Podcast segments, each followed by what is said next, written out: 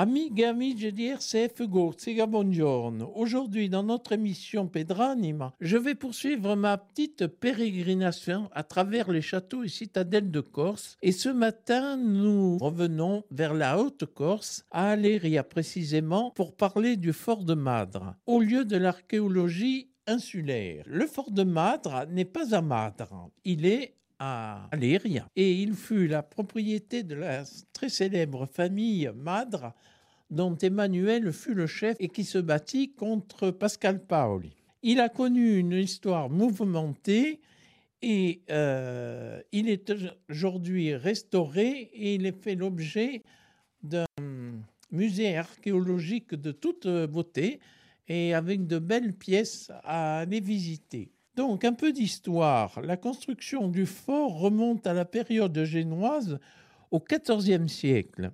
Un escadron de cavalerie était affecté, ayant pour mission de surveiller les territoires de l'arrondissement, la côte orientale et la région des étangs côtiers. Son importance militaire dérivait de sa position stratégique au sommet d'une colline surplombant la plaine environnante. Au cours des siècles, le fort est devenu un dépôt d'armes pour les Génois et c'est pour cette raison qu'il a été partiellement détruit en 1729 par les Corses qui s'étaient rebellés. Plus tard, le fort a été reconstruit et a accueilli le roi Théodore Ier, Théodore de Neuf, au cours de son bref règne. L'édifice est ensuite passé à la puissante famille Madre qui a pris le contrôle de la forteresse. Plus connu des Madres fut Marius Emmanuel, qui fut l'un des généraux électifs de Corse, mais qui lutta contre Pascal Paul pour la suprématie que ce dernier avait remportée. Et je signale au passage, pour avoir euh, fait une petite émission sur Alando, que c'est à Alande que Emmanuel Madre s'est battu pour la dernière fois avec Pascal Paul. Il y trouva la mort. Son esprit partisan le conduisait à prendre fait et cause pour les Génois afin d'obtenir le soutien de ceux-ci. Il fut tué le 28 mars 1757 mais le fort est resté en possession de sa famille.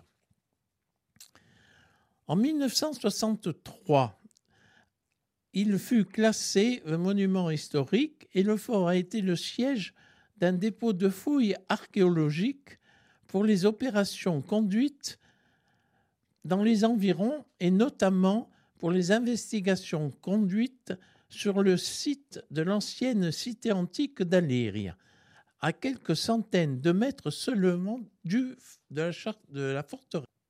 Plus encore, la nécropoles antérieures de l'époque de l'époque romaine ont été découvertes. Après l'acquisition du fort par le département de la Haute-Corse en 1979, ce matériel est devenu la base de la collection constitutive d'un musée. À la suite de la reprise des fouilles archéologiques du site de la ville antique d'Alalia, tout proche, il a accueilli en 1963 un dépôt archéologique. En effet, à partir de cette date, son histoire est liée à celle des fouilles de la cité antique. Et en 1969, le nom du grand historien Jérôme Carcopine de la Rome antique lui fut donné. Il devint en 1978 le musée départemental d'archéologie Jérôme Carcopine, labellisé plus tard Musée de France. Les traces de la présence hellénique n'apparaissent qu'en l'état de mobilier résiduel, toutes dans le, des remblais postérieurs sans qu'aucun niveau puisse être attribué à cette période. La période contemporaine de la romanisation de l'île est aussi simple suggérée par du mobilier déplacé. C'est à partir du Haut Empire qu'un lambeau de sol témoigne d'un type d'habitat caractéristique d'une cabane bâtie en matériaux périssables liés à l'argile de crue. L'époque la mieux documentée par le bâti et la céramique est celle du Bas-Empire. La datation de ces unités du bâti antique peut se faire au moyen de comparaisons établies avec leurs homologues occupant le plateau au-dessus, mais également avec des constructions en tout point semblables dans la péninsule ibérique et italique.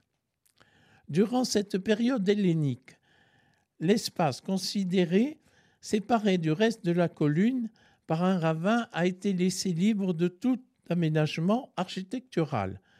Ensuite, au début du IIe siècle après Jésus-Christ, cette extrémité du plateau a été intégrée dans le périmètre de l'agglomération, comme le montrent les sols et les murs observés, qui sont organisés en un système orthogonal cohérent. Deux phases de construction ou une phase de construction suivie d'un remaniement se succèdent sans modifier l'alignement initial. Il faut sans doute voir là une expansion de la cité lors de la post-période augustinienne. Des espaces nouveaux sont voués à la construction d'habitations et l'utilisation du terrain situé en bas au bord de la falaise se résume cependant à une urbanisation qui évite des abords immédiats de la rupture de pente. Enfin, à partir du IIIe siècle, s'observe une construction de la ville dont les habitants cèdent le pas à des sépultures établies dans l'Antiquité, dans les espaces entre murs et vides d'habitants. L'abandon de l'habitat correspond à l'implantation des tombes.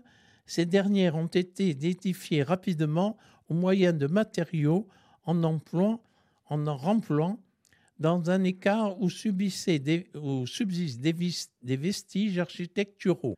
Les modes d'inhumation sont inhabituels usant de dépôts collectifs. Quant à sept individus ou plus, ou bien encore faisant l'économie d'offrandes rituelles, il faut certainement envisager des pratiques funéraires exceptionnelles pour faire face à une mortalité inhabituelle, peut-être des épidémies ou des conflits. L'inhumination se déroule alors dans un courant de vie des 6e et 7e siècles. Les rares céramiques de ces périodes, essentiellement des vases, apparaissent associés à des rejets occasionnés et déposés en milieu ouvert. Si bien que cette deuxième proposition penchant pour une datation basse couvrant le tout au début du Moyen Âge semble mieux argumentée. Enfin, les typologies des sépultures relevées sur le site sont très similaires à celles répertoriées pour l'église de San Parteo dans la commune de Luciane. Pour l'ensemble du site, les céramiques rencontrées sont particulièrement éloquentes et de toute beauté. Dans un premier temps, le mobilier hellénistique ne se rencontre que sous la forme de rares fragments, mais le mobilier en provenance d'Étrurie est en proportion tout aussi importante.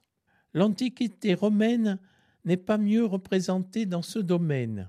République et Haut Empire sont simplement évoqués aux traces d'éléments épars de mobilier essentiellement aussi céramique. L'occupation médiévale et moderne. Le fort de Marthe représente pour le Moyen Âge et la période moderne une, entité architecturale finie autour de laquelle se concentre et s'organise un habitat plus complexe. L'émergence génoise sur le terrain d'Aléria se manifeste par l'édification rapide d'une forteresse adaptée à la configuration du terrain, composée structurellement d'un minimum polyocrétique, une tour, intégrée dans un système plus complexe, une courtine et enfin des fortifications primordiales de guet et protection sont aussi assurées.